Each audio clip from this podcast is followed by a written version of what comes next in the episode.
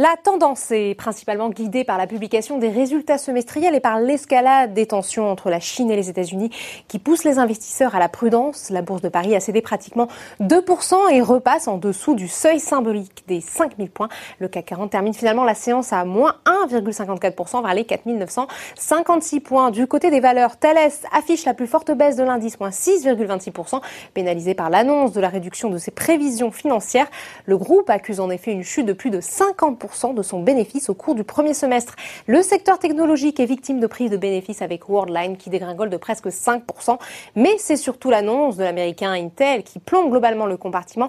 L'américain a en effet annoncé jeudi que le développement de son processeur de 7 nanomètres avait pris 6 mois de retard.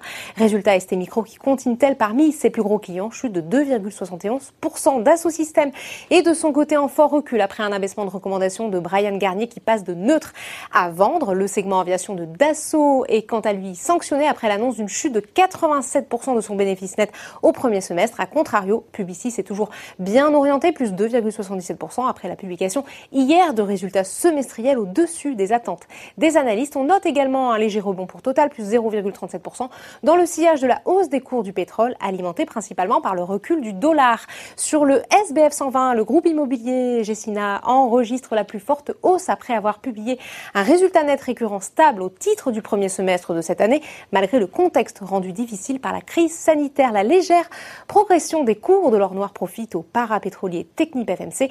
À l'inverse, Ingenico est emporté par la tendance baissière sur le compartiment technologique outre-Atlantique. La bourse de New York poursuit son repli affecté par les annonces d'Intel et par les tensions avec Pékin. Quelques minutes après l'ouverture, le Dow Jones perdait 0,59%, le S&P 500 reculait de 0,89%, tandis que le Nasdaq chutait de 1,51%.